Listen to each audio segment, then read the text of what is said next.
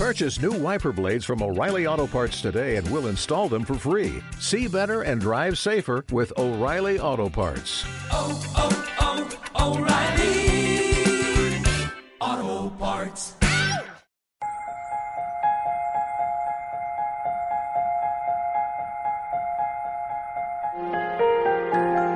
En aquel tiempo dijo Jesús a sus discípulos, No creáis que he venido a abolir la ley y los profetas.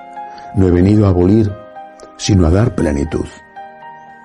En verdad os digo que antes pasarán el cielo y la tierra, que deje de cumplirse hasta la última letra o tilde de la ley. El que se salte uno solo de los preceptos menos importantes y se lo enseñe así a los hombres, será el menos importante en el reino de los cielos pero quien los cumpla y enseñe será grande en el reino de los cielos. Palabra del Señor. Jesucristo no era, no es, porque está siempre vivo. Jesucristo no es un anarquista moral. Seguramente esto muchos lo han olvidado y predican el que haga cada uno lo que quiera han olvidado quién era de verdad Jesucristo. No les interesa. Pero Jesucristo enseñó unas normas morales. Él mismo dice que no había venido para derogar la ley de Moisés, los diez mandamientos, sino para llevarlos a su plenitud, para purificarlos de aquellas cosas que no estaban en el plan original de Dios, como por ejemplo aquellas que disminuían a la mujer, para poner las cosas en su lugar y en primer lugar la ley del amor, pero el amor como Él nos enseñó, no el amor del instinto, no esa cosa que se dice amor y que no es más que pasión. Jesucristo enseña unas leyes morales y lo hace por nuestro bien. Nos conviene hacer el bien. Nos conviene saber distinguir el bien del mal, nos conviene. Aquel que piensa que hacer lo que le pide el cuerpo o lo que le pide el instinto o ceder a todo lo que su carácter quiere, aquel que piensa que eso es libertad, es que no conoce ni al hombre ni a la verdadera libertad. Dicho esto, creo que nos puede servir este Evangelio para meditar también sobre la importancia de las cosas pequeñas. Santa Teresita de Lisieux es una gran maestra en eso. La importancia del día a día, de lo pequeño, de lo que no se ve, que constituye la práctica totalidad de nuestra jornada. Hay momentos en la vida de cualquiera probablemente en que tienes que tomar grandes decisiones. O tienes que hacer actos, a veces no los haces, tienes que hacer actos que son arriesgados, generosos, llamativos. Hay que hacerlos. Perdonar a un enemigo, ser generoso con una limosna, estar pacientemente al lado de alguien que te necesita, bueno, uno puede contarlo y produce en los demás, aunque no sea ese el objetivo por el que se cuenta, produce en los demás asombro y estímulo. Pero esos son momentos, a veces temporadas, como cuando uno tiene que afrontar el dolor que produce un cáncer o la muerte de una persona muy amada. Pero lo normal la vida cotidiana no es esa. La vida cotidiana está hecha de pequeñísimas cosas, detalles quizá insignificantes.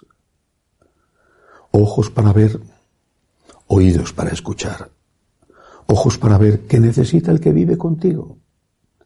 Oídos para escuchar su voz, que a lo mejor no te está pidiendo explícitamente que le ayudes, pero te lo está pidiendo quizá incluso de una forma incorrecta. Está más nervioso de lo habitual, tiene ojeras porque no duerme bien, no logra concentrarse en su trabajo, algo pasa. Ojos para ver, oídos para escuchar. Y acercarse a esa persona con un pequeño detalle, con algo que muestre que estás a su lado. Y luego está, de una forma especial, el cumplimiento de nuestras obligaciones. No solo esos detalles de amor con personas más o menos próximas, sino el cumplimiento de nuestras obligaciones que van a beneficiar muchas veces a desconocidos, otras veces no. Tu camino de santificación, tu camino de agradecimiento a Dios por lo que te ha dado, pasa inevitablemente por el cumplimiento de tus obligaciones. Eres estudiante, pues tienes que estudiar. Es tu obligación. Eres una ama de casa. Seguramente a las amas de casa no hace falta decirles esto, porque lo suelen hacer todo bien, pero eres una ama de casa, pues sé un buen ama de casa. Mantén limpio tu hogar, atendida a tu familia. Eres un médico, pues sé un buen médico. Eres abogado, eres ingeniero, eres arquitecto, eres funcionario, estás eh, atendiendo en una tienda a los clientes que llegan a comprar, eres cajero o cajera de un supermercado. No hay un trabajo más digno que otro. Eres tú el que hace que tu trabajo sea digno. Sé un buen profesional. Qué diferente es cuando vas al medio y te encuentras no solo una persona sabia, que es lo primero que buscas, sino una persona amable.